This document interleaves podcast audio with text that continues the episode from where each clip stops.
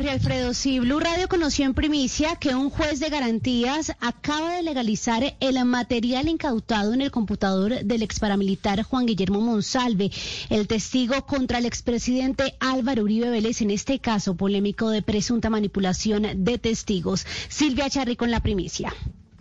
Sí, conocimos en primicia que por solicitud de la Fiscalía, el juzgado 23 de Garantías de Bogotá acaba de legalizar el material incautado en el computador del ex paramilitar Juan Guillermo Monsalve, que recordemos es uno de los testigos en contra del expresidente Álvaro Uribe Vélez. Los investigadores a partir de este momento revisarán si ese material hallado en el computador es útil eh, para la audiencia que está programada para el próximo 6 de abril, en la cual la Fiscalía solicitará a la juez 28 de conocimiento que precluya la investigación en contra del expresidente. Recordemos que en este computador, según fuentes del caso, se hallaron poderes legales, hojas de vida, contratos, solicitudes a entidades gubernamentales, entre otros documentos. Y entonces, teniendo en cuenta que este testigo no quiso rendir su declaración ante la Fiscalía, pues todo lo que han incautado es fundamental para que los investigadores definan si les sirve eh, para los argumentos que van a presentar en esa solicitud de preclusión, que son